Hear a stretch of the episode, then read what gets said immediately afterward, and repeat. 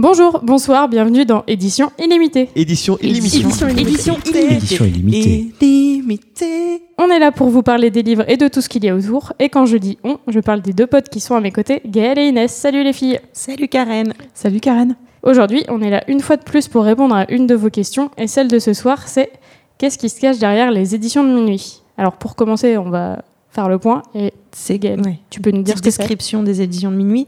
Alors, c'est des livres qui sont blancs avec un petit liseré bleu. Ils ont un format un peu plus petit que les brochets classiques.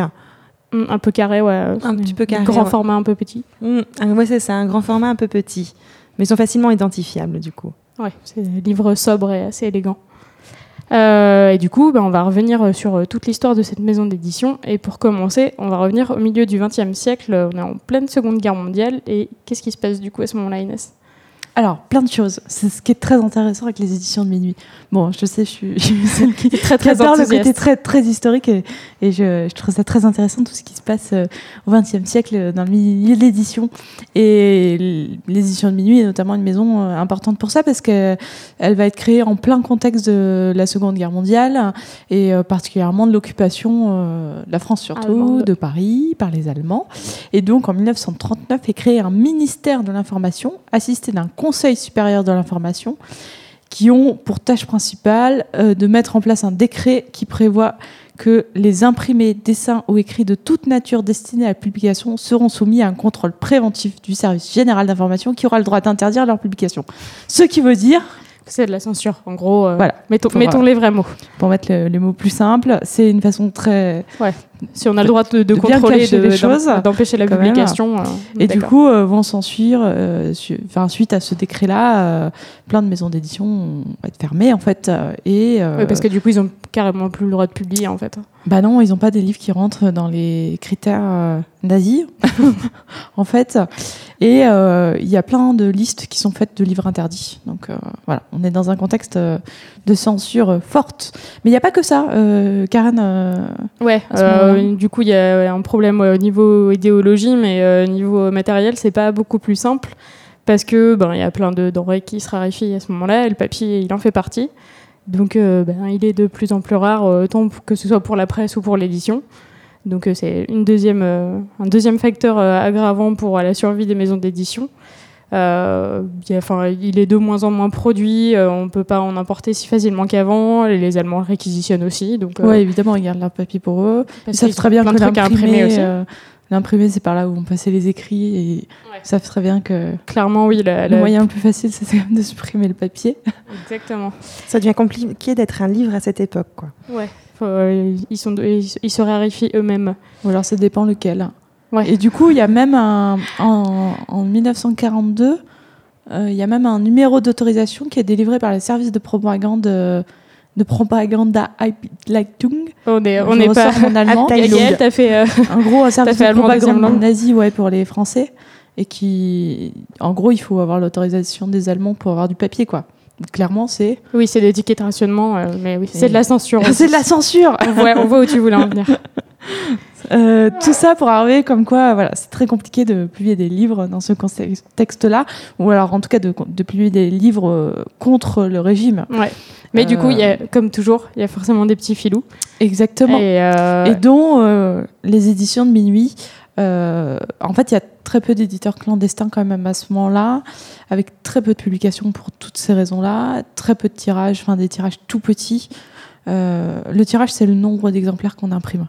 Euh, mais du coup, voilà, pour, pour toutes ces raisons du- de ce contexte-là, mais les éditions de minuit résistent et donc sont, Enfin, ouais. résistent, se créent ça. en tout cas, euh, apparaissent. C'est donc là où tu voulais en venir en fait. tout ça pour ça. et c'est créé par deux, deux hommes. Jean Brulaire, appelé Vercors en littérature, qui est sa véritable. En fait, qui, dont Ouais, on ne saura le- pas le nom en fait avant la fin de la guerre, avant la libération. Et euh, la deuxième personne, c'est Pierre de Lescure.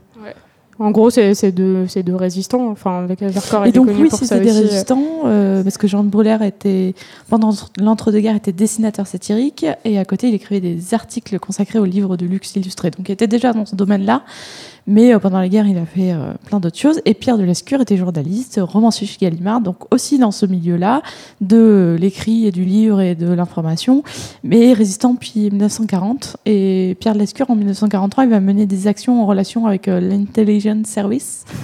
Donc, euh, Ils avaient tous les deux les, même. les- les bons contacts pour euh, lancer une maison d'édition à ce Exactement, moment-là. savoir euh, comment le diffuser derrière, tout ça. Mm. Et lui, d'ailleurs, Pierre de Lescure, il va être un peu trop compromis, donc il va aller se cacher dans le Jura. Ouais, voilà. Comme pas mal de résistants, du coup. Je note surtout que tu parles allemand, tu parles anglais. Pff, voilà, je suis impressionnée ce soir, Inès. Euh, tu me connaissais pas comme ça. hein. Tu- il faut bien sortir un peu sa carte de temps en temps. euh, Mais donc, quand même, revenons. Pourquoi Et ça donc, s'appelle. Minuit? Donc les éditions de Minuit publient leur premier livre, Le silence de la mer, écrit par Vercors, donc Jean Brulaire. Jean Brulaire. Euh, un livre de 90 pages et un premier tirage à 400 exemplaires, et euh, dont la quasi-totalité du premier tirage sera saisie lors du passage de la ligne de démarcation. Donc euh, voilà, Bon, ça c'était voilà. Et du coup, ouais, on va revenir euh, pourquoi, euh, pourquoi ils ont choisi le nom de Minuit. Euh, Il y a une légende urbaine euh, sur le fait qu'ils imprimeraient euh, durant la nuit, mais en fait, euh, c'était pas vraiment le cas. Euh, les deux premiers ouvrages qu'ils ont publiés, ils étaient imprimés durant la journée, euh, donc euh, par petite quantité pour que ça reste discret. Et euh, du coup, le nom de Minuit, ça vient, euh, c'est euh, c'est Jean Brulaire qui l'a trouvé. Et en gros, il se baladait, il a laissé son esprit un peu euh, vagabonder. Ils avaient pensé à d'autres noms édition souterraine, édition des catacombes, édition de la liberté, édition du refus. Et, finalement, en se baladant un soir, il s'est dit ouais, on est plutôt dans un truc un peu sombre, un peu obscur. Il a pensé confession de minuit, la tradition de minuit. Il s'est dit bon, bah, voilà, minuit, c'est le nom qu'il nous faut, et ce sera parfait. Et, euh, et du coup, il a aussi travaillé sur un petit logo. Et euh, donc le, le logo, c'est juste un petit M en écriture euh, cursive avec une petite étoile. Et bah, c'est Vercors aussi qui, euh, qui l'a dessiné. Euh, c'est l'étoile, c'est l'étoile du ciel, quoi. En gros, il n'y a pas de sens beaucoup plus caché que ça Ouais, ce minuit, il y a des étoiles dans le ciel. Étoile de berger, quoi. Ça fait un peu penser à ça. Celui Ouais. qui montre la voie. C'est une très bonne interprétation, en tout cas. Mais en tout cas, aujourd'hui, c'est toujours le même et il n'a pas changé ce. Comme- Ouais. Comme quoi. euh, Et, euh, et dès le début, euh, du coup, c'était donc des, des bouquins qui étaient, qui étaient cousus, euh, comme beaucoup de bouquins à l'époque, même si il y avait déjà un petit peu de livres de poche, mais pas tant que ça, comme vous le savez si vous avez écouté notre autre épisode sur les livres de poche. Et donc, bref, ils font des livres cousus et ils ont euh, déjà à cœur de faire des livres euh, élégants et soignés et, euh, et bien réalisés. Et ça, c'est un truc qu'ils ont euh, toujours conservé depuis. Et euh, c'est pour ça que les, les livres de chez Minuit sont aussi réputés. C'est parce que c'est vraiment des ouvrages de, de très très bonne facture. Et Le petit point fabrication de Karen. Oui. Et donc, On revient à euh, l'histoire. suite à, à ça, donc Le silence de la mer est publié en 42. Euh, le texte finit par euh, sortir euh, de France et circuler à Londres, New York. euh, devient une il commence à avoir déjà une réputation à l'international, alors que c'est une maison qui est censée être cachée et clandestine. Et euh, entre 1942 et la Libération, il y a 33 autres textes qui paraissent, avec évidemment des pseudonymes euh, liés à la géographie française. Donc on a Cévennes, Forez, etc. Ouais, bah parce que toujours, c'est des résistants. euh, Ouais. Et derrière, en fait, se cachent des grands noms comme Mauriac, euh, Elsa Triolet, Aragon euh, ouais, des gens plutôt et classe quand d'autres. même. quoi. Des gens plutôt classe, mais je pense que c'était des gens qui connaissaient beaucoup de gens. Ouais. Oui, oui, C'est c'est quand même ces petits milieux. euh, comme encore aujourd'hui, l'édition, c'est un milieu qui se connaît bien. Quoi. Et notamment avec Jean Paulan, qui est un nom euh, pas hyper connu, mais en fait, euh, qui dans le milieu de l'édition est assez réputé parce qu'il travaillait chez Gallimard et il a assuré le, le comité de lecture de Gallimard pendant très longtemps et ce rôle de. Enfin, il a fait plein de choses chez Gallimard des, des postes importants. Et en fait, euh, pour minuit, il a assuré le poste de directeur littéraire euh, avant de passer la place à Éluard, grand nom aussi. Qui lui est un peu plus connu parce qu'on a tous appris Ouais. des poésies de Paul Éluard à, à l'école. Et en fait, euh, autour de, de, de la maison euh, d'édition euh, traînent beaucoup de communistes. Ouais. Enfin voilà. Bon, On va, on va évidemment, développer ça un peu plus tard, mais globalement, c'est aussi une maison qui est, ouais, qui est assez inscrite dans des mouvements politiques, historiques. Enfin, Oui, assez fort. Bah, ouais. Déjà, si dès le départ, il y a des textes de Mauriac, Triolet, Aragon. Enfin, Ouais. Ils ont poursuivi dans cette vraiment, euh, tout est dit, quoi. Et donc, euh, d'ailleurs, la maison en 44, euh, donc au moment de la libération de Paris, notamment, et puis la libération du, du reste de la France, euh, reçoit le prix féminin en tant que maison d'édition pour leur œuvre pendant la guerre. Ouais. Euh, seule et unique fois qu'une maison d'édition reçoit ce prix. Et là, Karen, c'est le moment où tu rebondis, tu dis Ah, on a parlé aussi dans un épisode des prix littéraires. Exactement, dans notre deuxième épisode, il me semble. Ouais, pour savoir de quoi parle le. Ouais, on avait dit, on, avait posé la question est-ce qu'un livre primé, c'est forcément un bon livre? Bah, Chez Minuit, en tout cas, euh, c'est le cas. Donc, euh, Mais là, c'est une maison primée. ouais. C'est original. Ça veut dire que, genre, vraiment, il y a beaucoup de choses bien à Ouais. lire chez Minuit. Bah, c'était plus, je pense, un geste, mais t'as raison. Enfin, plein de choses bien, mais c'était plus pour le geste pendant la guerre, quoi. Oui, oui, clairement. Et donc, après la libération, euh, par contre, euh, voilà, la maison a du mal à rebondir parce que tout- toute la création euh, avait lieu d'être. Ouais, c'est basé sur ces faits historiques. de, de la censure. La censure n'est plus là. que, que faire des éditions de minuit? Ouais, en gros, ils sont libres, il va falloir Au trouver départ, où ils. Vercors, il voulait pas continuer à ce que la maison continue à publier après la libération. Puis il finit par céder aux pressions, maintient la maison dans le paysage de l'édition française. Euh, Pierre de Lescure n'est pas d'accord et arrête tout en 1945. Et puis euh, finalement, euh, voilà, la maison rencontre des difficultés économiques. Et donc c'est Jérôme Lindon qui va venir renflouer les caisses. C'est pas fini, en fait. Et Jérôme Lindon, on a déjà parlé, mais vous allez savoir qui c'est. Et il devient alors directeur des émissions de minuit. Et Vercors quitte alors aussi la maison. Et c'est qui, du coup, Jérôme Lindon? Alors, petit instant euh, Paris Match. Euh, donc, Jérôme Lindon, euh, c'est le neveu d'André Citroën. Oh, quelle belle anecdote. Le petit neveu. petit neveu, petit neveu. Et euh, Il aurait pu faire des voitures, finalement, il fait des livres. Ouais. c'est ça. On est plutôt contente de ça. Et il a fait des enfants, dont un qui sera écrivain, Mathieu Lindon, et euh, une qui va reprendre la maison d'édition. Et Mathieu Lindon, il publie chez POL et pas chez Minuit. Mm. Pour info. C'est vrai. Et Eh c'est ben- aussi, bah oui, continuons euh, l'instant Paris Match quand Ouais, même. parce que parce qu'on pense Parce que ce nom de famille, Lindon. voilà, exactement. Et ben c'est l'oncle de Vincent Lindon. Ah, c'est ton Waouh. Vous êtes content d'avoir appris ça. Je, Ça doit faire des beaux repas de famille quand même. je sais pas si ça vous aide vraiment à savoir qui c'est, mais maintenant vous connaissez sa famille par contre. Non, mais je pourrais encore rebondir et dire que si vous voulez en savoir un peu plus sur Jérôme Lindon, c'est dans notre épisode sur le prix du livre. Vraiment, c'est l'épisode de toutes les références. Oui, Et ça, ça ça veut- commence à faire beaucoup. Ouais, mais ça veut aussi dire que Minuit est un peu dans, dans toute l'histoire du paysage littéraire français.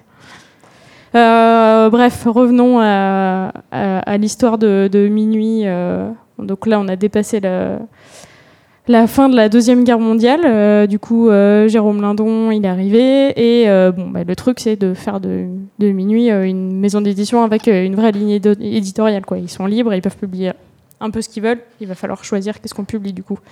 Les liens avec Gallimard, ils sont un peu ambigus à cette période-là, parce qu'il y a Jean Paulhan, dont on a parlé juste avant, qui euh, fait passer des petits manuscrits en douce, euh, ceux qui sont refusés en gros chez Gallimard, euh, il les fait passer à, Georges Lambry, qui est le directeur littéraire euh, à ce moment-là des éditions de Minuit. Euh, donc euh, ça se passe un peu comme ça, euh, les, textes publiés viennent en partie de là. Mais il y a une grosse rupture lorsque Jérôme Lindon décide de racheter les éditions du Sagittaire. Alors, les éditions du Sagittaire, ça vous dit peut-être pas grand-chose et euh, ça ne Et disait nous pas grand-chose non plus. Mais en fait, euh, il publie des trucs, euh, enfin des, des gens de grande qualité comme Breton, Soupeau, Desnos, Éluard. Que des surréalistes, en fait. Ouais. Donc qui, des textes qui marchent très très bien à ce moment-là.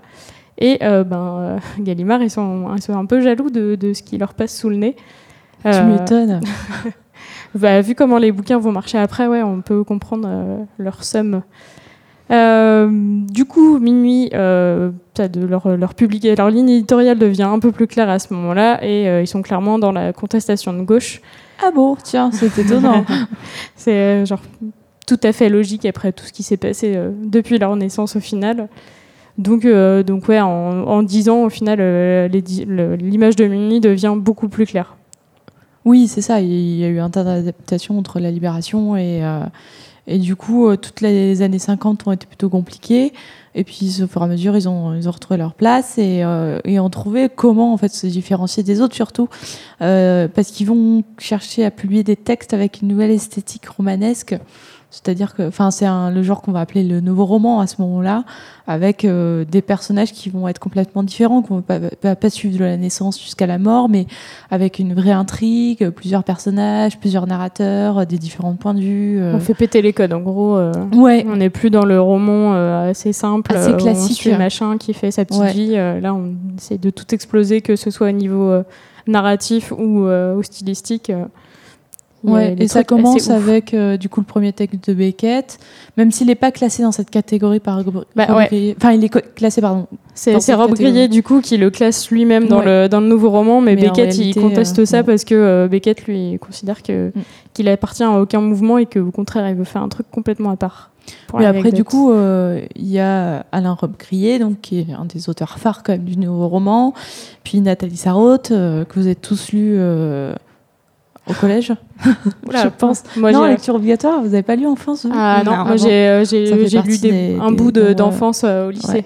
qui n'est pas publié chez bizarre. d'ailleurs, mais euh, Nathalie Sarraute, Michel Butor, euh, Ro- Robert Pinger, Claude Simon ou encore Marguerite Duras, Ouais. évidemment. Et quelques années plus tard, il y a, euh, bah, donc, on- enfin, on a parlé a de Beckett lui, euh, mais- qui arrive, mais, euh, mais c'est vraiment une rencontre hyper importante euh, entre lui et Jérôme Lindon parce que euh, ça, va être- ça devient clairement un des auteurs phares. Et surtout, il apporte quelque chose de, enfin, de- d'hyper original dans le, dans le paysage littéraire à ce moment-là.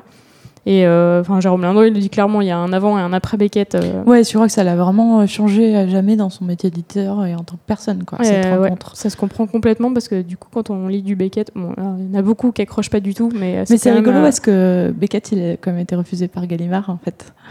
Du coup, ouais, on comprend la- cette espèce de rivalité euh, entre, entre Gallimard et, et Minuit qui euh, persiste pas. Non, plus, mais non, il y a du respect, je crois, entre les maisons Ouais. aujourd'hui. Mais euh, c'est vrai qu'il y a eu, dû y avoir un peu de concurrence à un moment. quoi. À ce moment-là, ça devait être un peu plus tendu, quoi. Et, euh, et du coup, ouais, il publie les premiers textes de Beckett. Donc, il y a euh, Molloy, Malone Meurt et euh, L'Innommable. Et ben, après, il va y avoir celui que- qui est un peu plus connu, En attendant Godot. Et Oh les beaux jours, qui est aussi une, une pièce de théâtre, enfin un monologue théâtral assez ouf. Oui, Et, euh, ça aussi, ça fait partie des titres du coup qui sont étudiés régulièrement à Ouais. l'école. Ouais, en attendant Godot, c'est vraiment un truc, euh, genre, on peut pas. Et c'est là où c'est ça- intéressant, c'est qu'ils sont édités que aux éditions de minuit. Et c'est pas comme Molière, on va étudier en plein. Il y a plein d'éditions possibles. Non, parce que, Là, on ne Ouais. trouvera qu'en un seul format. Quoi. bah, parce qu'ils sont pas tombés dans le domaine public et puis que Minuit n'a pas vendu ses droits en poche, quoi. Ah, c'est ça. Et du coup, bah, Beckett, euh, c'est le prix Nobel de la maison en 69. Donc Ouais, euh, paf, là, euh, minuit, prix euh, Nobel. chut, hop, l'étoile euh, éclate. Ouais. C'est feu d'artifice.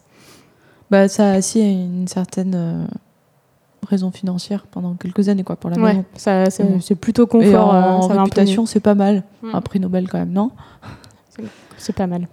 Bon, du coup, Jérôme Lindon, euh, c'est un homme multifacette parce qu'il fait plein de choses. Donc, il, il a, il, on en avait déjà parlé dans le prix du livre, mais il a milité pour le prix unique du livre. Et là, euh, il a aussi un rôle très important dans les années 60, euh, au moment, euh, enfin, pendant fin des années 50, début des années 60, au moment de la guerre d'Algérie.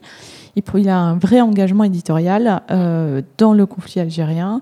Et voilà, il est Ouais. chef de, don- Ça de continue donner à la dans ce qu'on avait dit, voilà, la veine contestataire. ouais, c'est ça, exactement. publier des textes politiques hyper Donc, importants. euh. il il publie des textes qui dénoncent la torture, euh, des récits de déserteurs, euh, comme Les belles lettres de Charlotte Delbo, euh, la fameuse question d'Henri Alleg, ultra connue. Mm.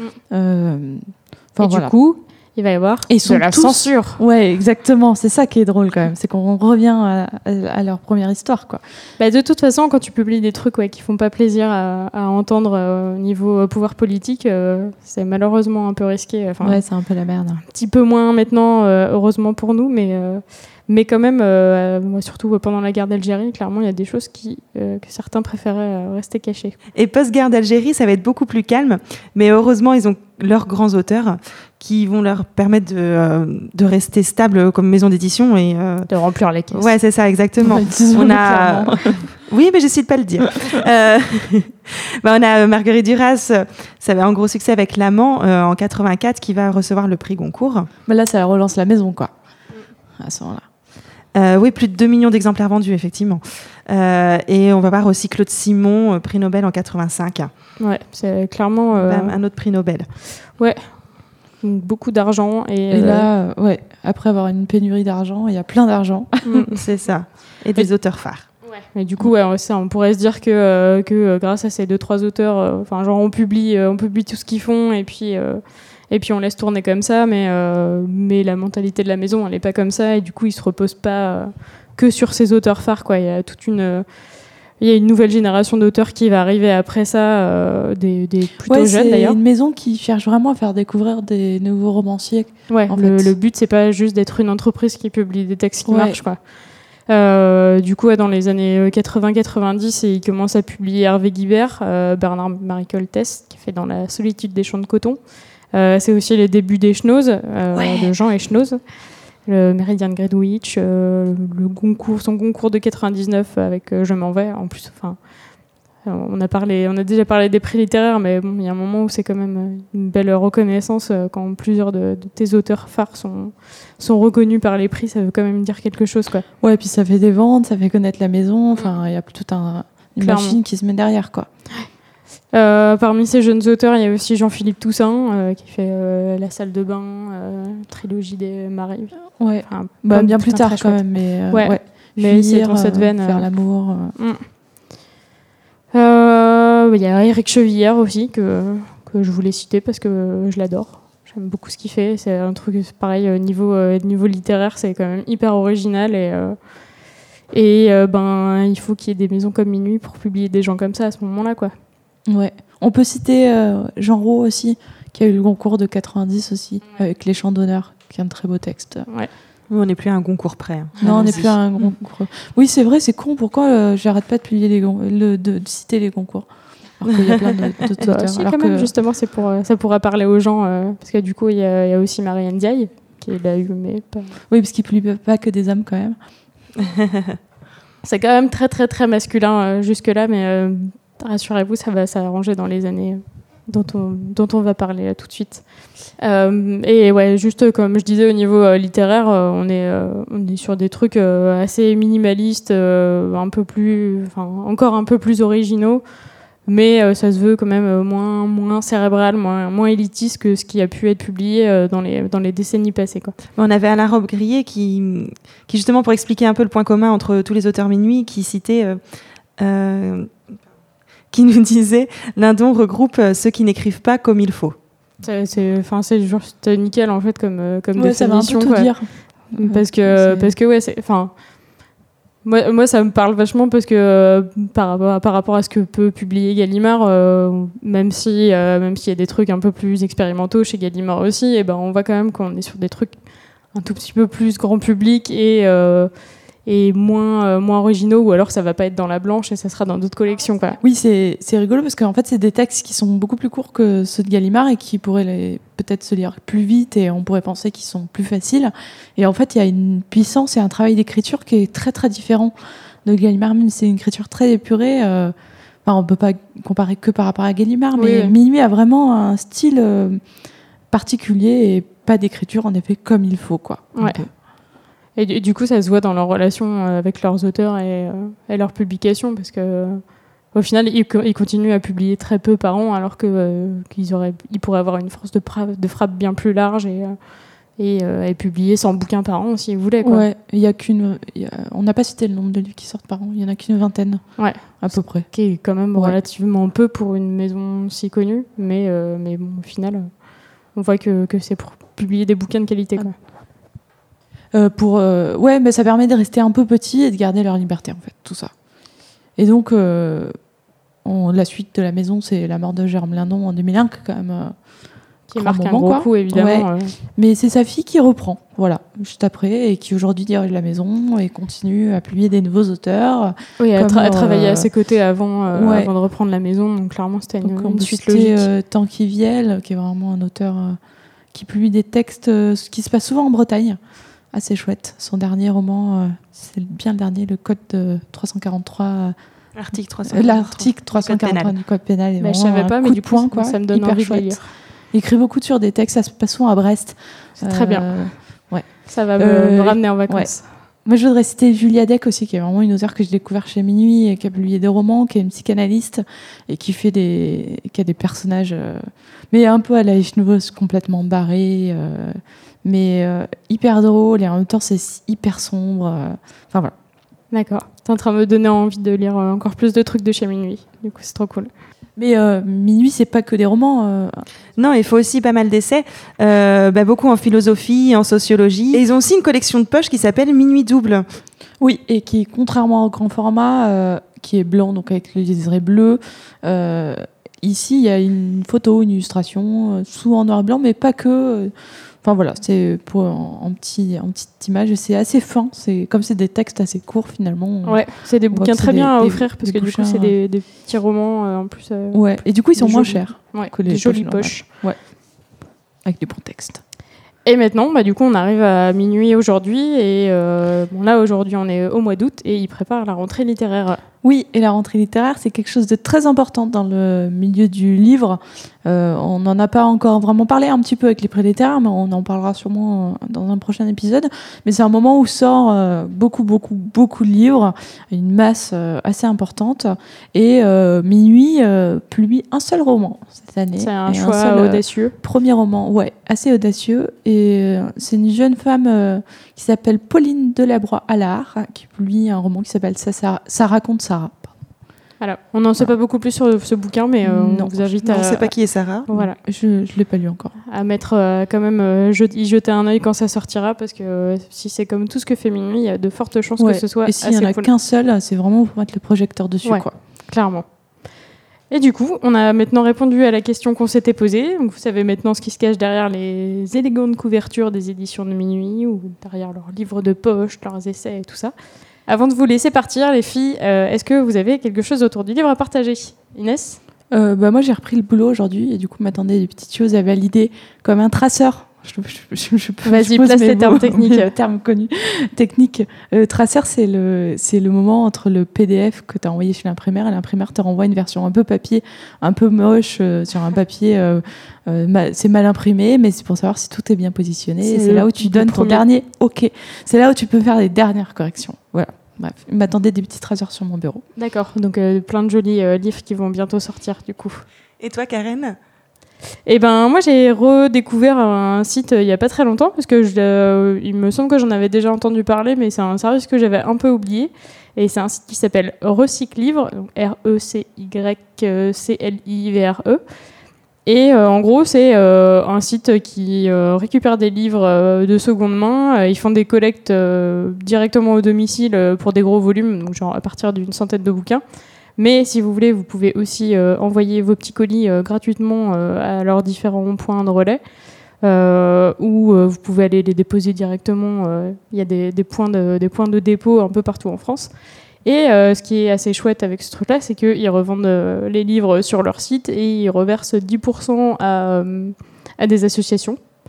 Et en plus, ils essayent de faire ça de manière un peu écolo. Donc, ils ont une petite voiture électrique avec laquelle ils font leur tournée de ramassage de bouquins. Donc euh, voilà, c'est un chouette service dont j'avais envie de parler. C'est bien pratique et ça a un bon but. Ouais, je trouve ça c'est une très très bonne initiative autour du livre. Ça permet de vider la maison de mémé. Exactement. Euh, c'est la fin de cet épisode. Si vous avez des questions, des remarques, des sujets à nous proposer ou des messages, n'hésitez pas à nous contacter sur les réseaux sociaux. Euh, n'hésitez pas non plus à parler de nous, à nous laisser des petites notes, à nous envoyer des petits mots. Et surtout, ne partez pas tout de suite parce que l'épisode n'est pas terminé. On vous laisse avec l'épilogue. Merci encore et à la prochaine. Salut Salut Alors, mon souvenir le plus marquant lié à la lecture, je pense que c'est euh, les premières séances de dédicace.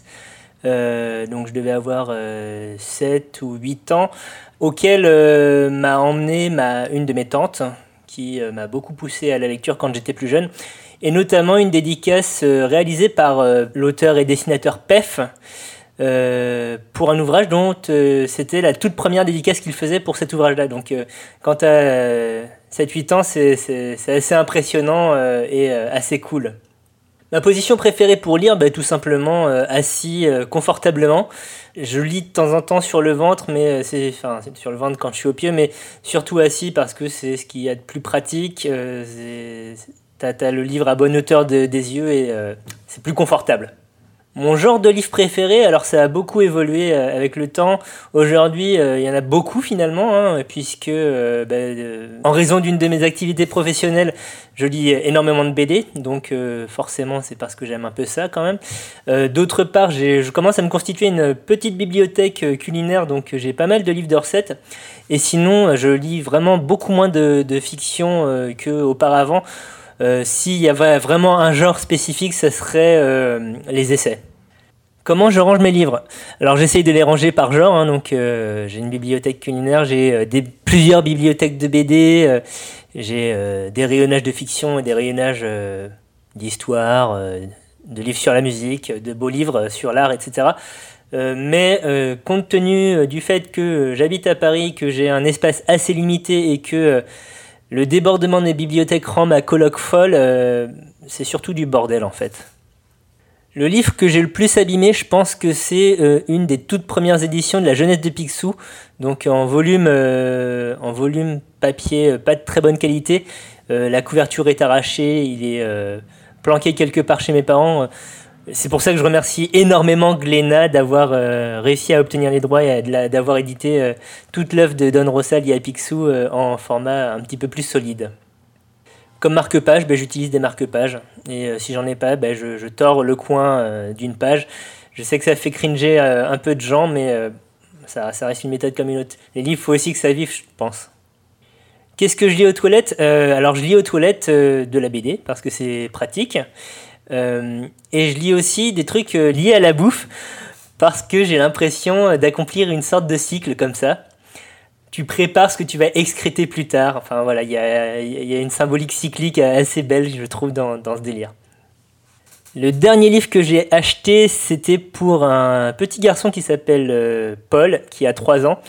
Euh, c'était donc il y a une semaine, je crois. C'était à, la librairie BD Nation, BDNet Nation, pardon. Euh, et donc c'était un, livre pour enfants où il faut retrouver des animaux marins dans des décors très très jolis. Mon moment préféré pour lire, euh, je dirais que c'est tout le temps finalement, puisque j'ai la chance d'avoir euh, des emplois du temps assez flex qui me permettent de faire euh, des pauses assez régulières pour, ben, entre autres, lire. Et sinon, j'aime assez aussi lire dans les transports en commun parce que ça me permet de m'isoler du reste du monde, ce qui est assez intéressant quand tu es dans une rame bondée, par exemple. Si j'étais un livre, oh là, si j'étais un livre, je serais euh, un truc un peu sans queue ni tête, un peu euh, comme euh, les recueils de nouvelles de Umberto Eco. Je pense à voyager avec un comment voyager avec un saumon notamment, où bah, tu, tu pioches ça et là, il n'y a pas de continuité linéaire. Tu peux, tu peux choper un morceau et fermer ton livre et revenir au livre quelques jours ou semaines plus tard et choper un autre morceau. C'est parfait pour lire aux toilettes justement ça. Je m'appelle Thomas, j'ai 32 ans, je suis co-animateur du podcast gastronomique La Grosse Bouffe, euh, un podcast qu'il est bien écouté. Et euh, autrement, dans la vie, je fais plein d'autres trucs. C'était édition illimitée.